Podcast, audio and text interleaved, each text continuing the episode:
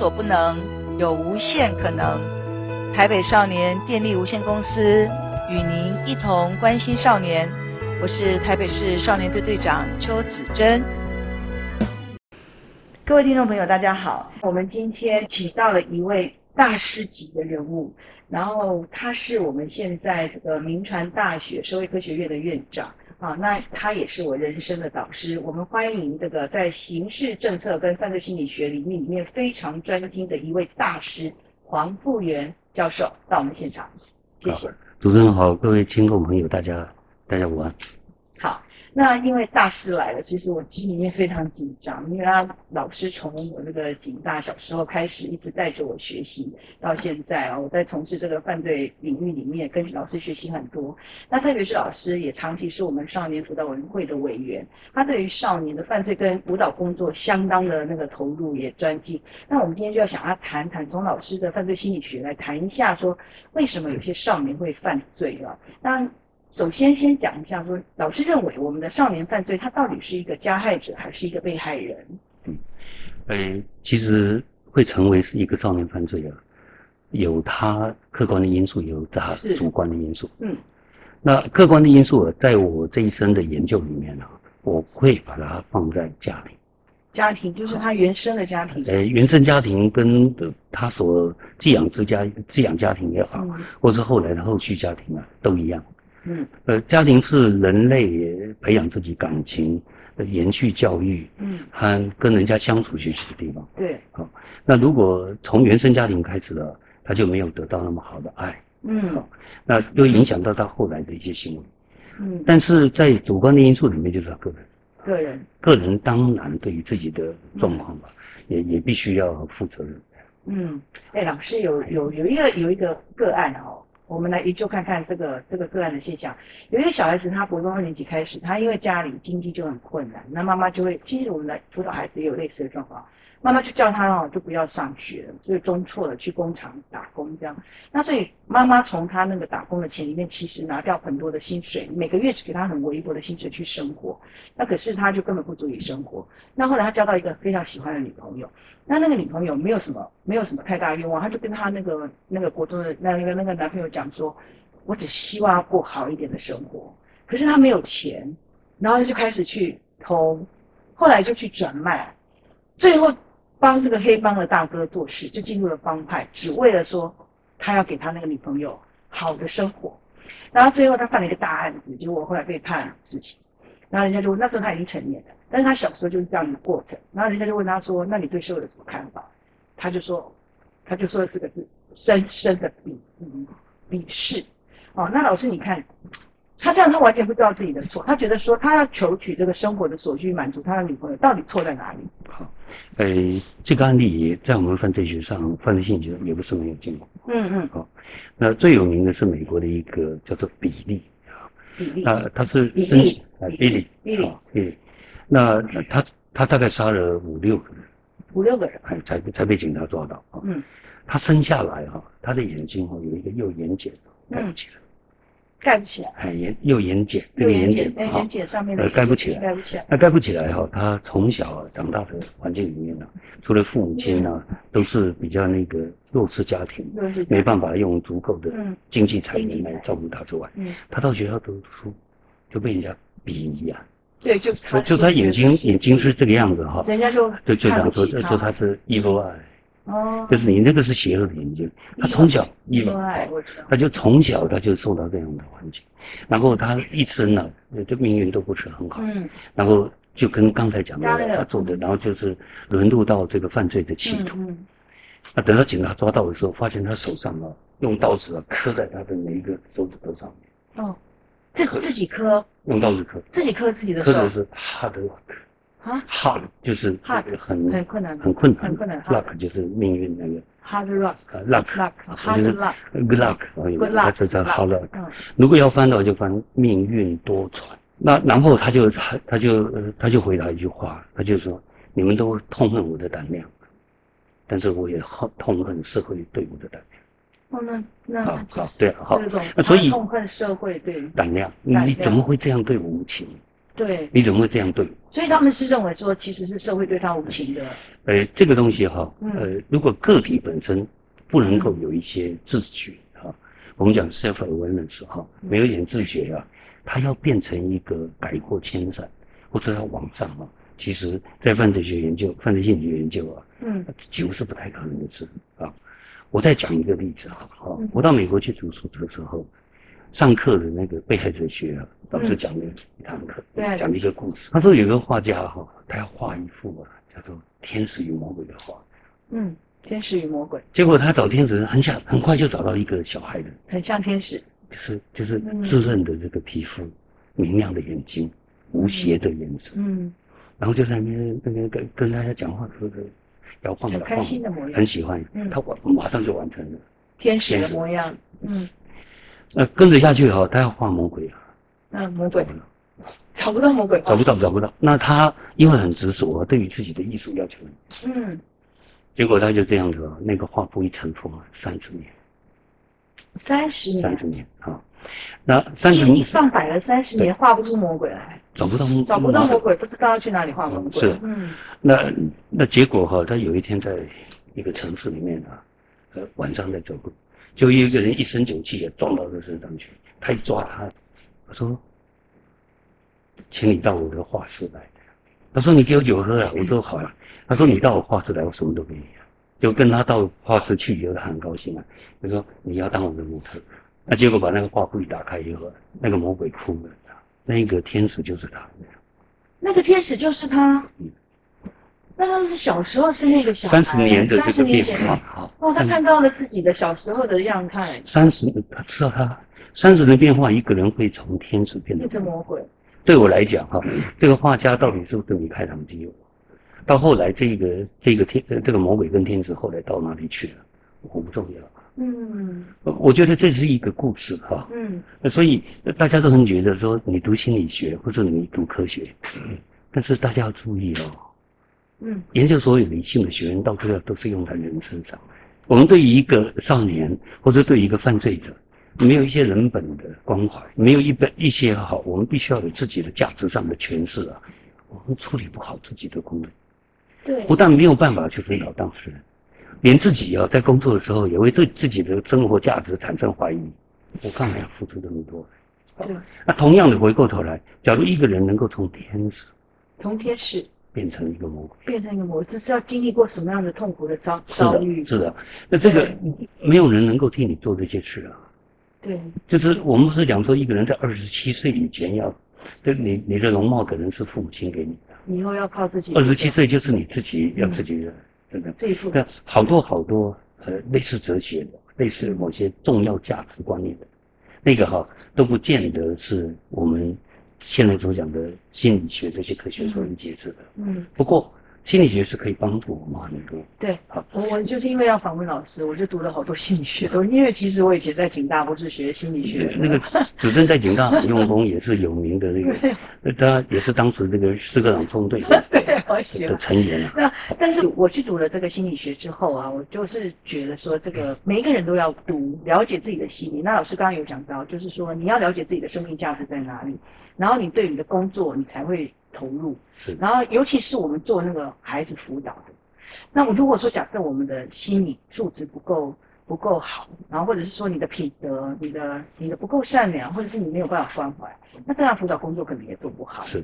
所以你刚才问我说，你讲的那个案例呢？对，我那个案例。鄙夷这个社会。鄙夷这个社会。对。那那现在试问回过头来讲啊，社会是还有一些必须要能够帮助他。对，社会也应该也应该要改善。怎么怎么做才能帮助孩子？关进去是好方法吗？呃，就是把他送进管方院，送进法院。像我们现在有有一些措施，就是以后的酷险少年可能不要先送到法院去。这个东西哈，理论很多哈，嗯，但是我觉得你理论最多是应该要就是直一啊，然后可以通用这样。嗯嗯。那我们犯罪学有讲一个，犯罪心理学也讲一个叫做 general theory。嗯，就是拿一种理论来解释所有的犯罪。哦，一种理论可以解释所有的犯罪。是是是，这很了不起。我这个，譬如说读好多理论。譬如说那个呃，你将来也是我们的辅导委员的哈，就是许春金教授。是他现在已经是了。啊，他最不是委员。我说你将来可以请他。哦，没问题的。他最喜欢一个理论啊，叫叫叫做 self control theory，他就自我自我控制理论。他说性侵害啊，对，就会造成就是那一个人他自我控制力不好。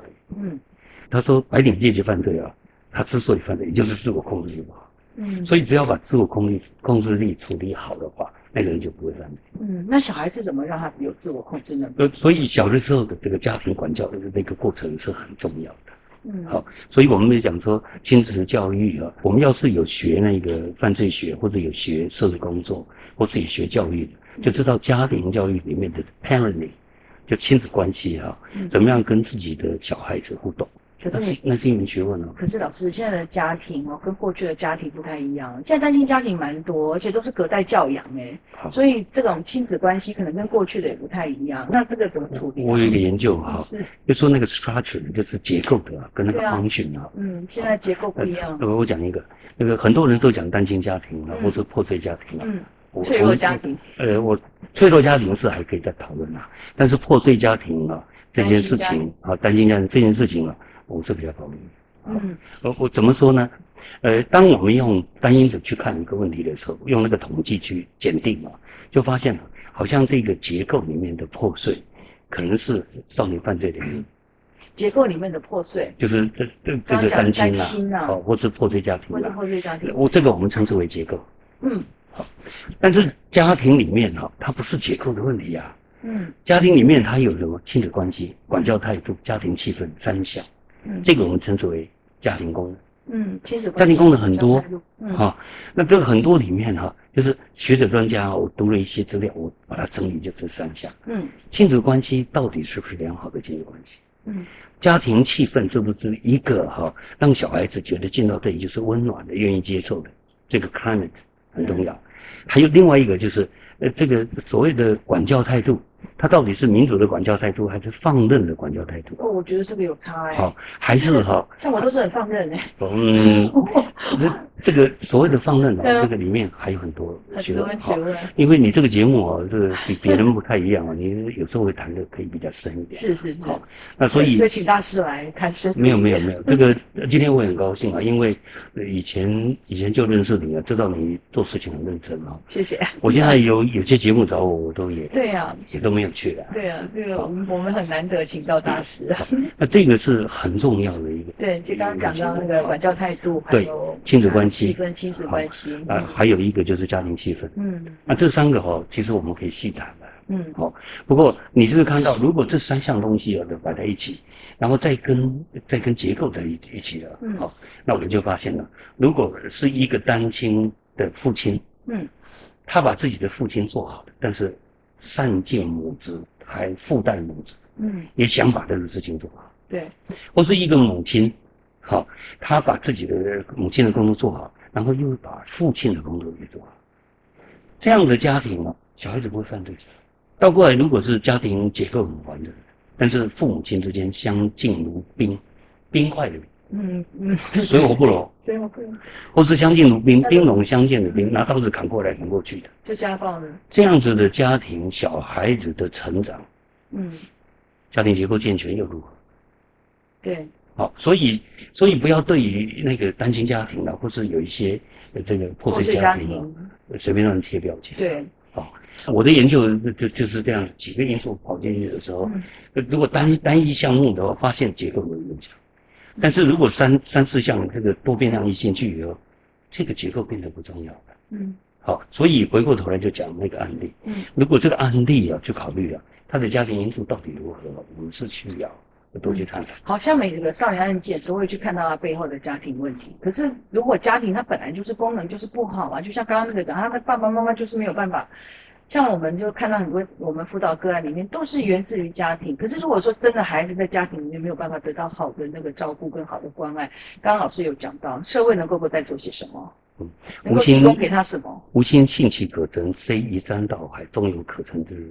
无心信其不可成。呃，伯父当年讲的话，他说，我们如果先相信他做得到，好，嗯嗯，就相信他做得到啊。你是相信小孩子做得到，还是相信社会做得到？这个事情这样，嗯，我们大概没办法祈求所有人都做到，但是你不能要求你自己嘛。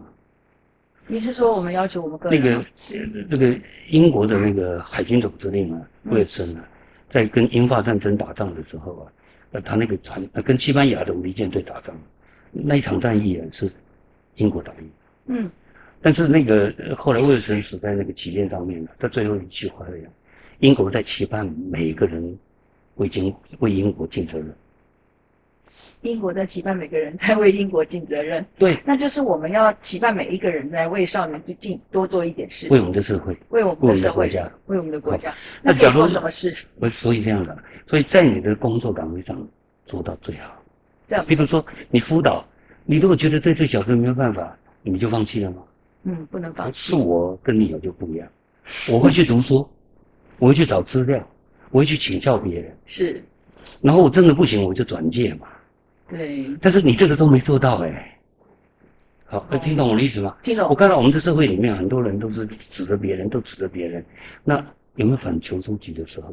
是，刚刚老师有讲到要要从自己开始做，我本来就是工作做好。这个我大概在一辈子我所自己的工作上，我都是这样要求自己。哎，老师，所以你会成功吗？没有，像我们现在很多社会都是彼此互相责备。这个，这小孩子也在学。被人家就看就看小孩子就看你们，你们就是这样子，所以他也是也是会觉得说他就是要这样。被人家责备啊，也是民主的重要的行为。真的是哦，真的，你你责备你就讲嘛，你反正不服气你就说嘛。好，这个呃有一次我跟学生互动，那学生讲说这些东西都不可信的，然后我就跟我就跟学生讲说，为什么不可信呢？而且他这会荼毒荼毒别人啊。嗯，好，我说。这个东西哈，你自己读了以后，到底它可信不可信啊？不是别人跟你讲哎，嗯，是关键在你自己知识的厚度、深度跟广度，这要你自己判断。嗯，好。那孔子不是讲吗？不以人废言啊。不以人废言啊，不以言废人。不以言废人，不以言废人，不以言废人。对，两个都是啊。不以人不以不以人家讲的话而废他。就就这个人不行，他讲一句而已。嗯，他也不会说就以这个这个人就觉得他讲的话不对。对，李李左车也讲过一句话，他说：“智者千里，必有一失啊。”哦，这你都学了好多。愚者千虑，必有一得啊。嗯，就是最愚笨的人有考虑了一千个，他当然还有一个有道理。总是有一个有道理的，对不对？那所以我们当然人家来对你的批评，我在美国读书，老师也这样跟我讲：“Frank，假如后来有人讲你哈。”你要听他讲，里面呢或许就有你不懂的东西，哎，有没有点道理？有有有有，我最近也有这种感觉，就是那我们就有有人讲的，就是我真的是不懂。我们的社会哦，很多人都不太会自己，然后牵责对别人，然后然后以自己的价值观念，然后觉得他自己好像跟我们做，很可惜哎，丧失掉自己学习的机会，然后就以很主观的。概念讲，这个人的那个人有什么？他的那个，他你不跟他接触，你就不了解他嘛。嗯，啊，是不是？那很多人都是这样就划定界限的。我我刚才讲的那个，就是你要要尽自己的本分，再去做一点事情。这个其实，可是这样子可到底可以带为少年带来什么？因为我做我自己的事情，可是跟少年无关。我举个例子哦，你今天办这样的节目。哦，这个节目就可以，我可以广化给我们一般的民众。对啊，我们民众家长、学校老师啊，只要在这个地方得到一个有一个人重要的、重要的一个重要的启示，然后他也知道哈，不是说我自己想做的，你从的态度要要要要注意。嗯。然后剩下的专业知识要自己去寻求。嗯。再不懂一定要问专家，不要自己在那边自己自己闭眼门在那弄。我我们这个社会还有一点哈，就是有时候哦。不太相信那个真正的专家，好，自己在学一半就觉得就是这个样子啊，对，很可惜，很可惜。其实真的很多要学都学不完，是啊。所以昨天我们也有在讲到说，就是要跟专家、专业的人学习，每一个领域里面的专家，真的可以带给我们很多的知识。那个都是他在一生里面的这个贡献。对啊，像像我们这个节目也是，老师跟我们讲，我们也是都学到很多。哦，那那个那个，所以你这个节目就是就是在你这个警察工作里面呢，别辟蹊径。对，很重要的一项那个，这老师教的啊，老师有教我们说要要关怀，要服务。从以前老师在当人事长的时候，其实就一直聆听老师的教导。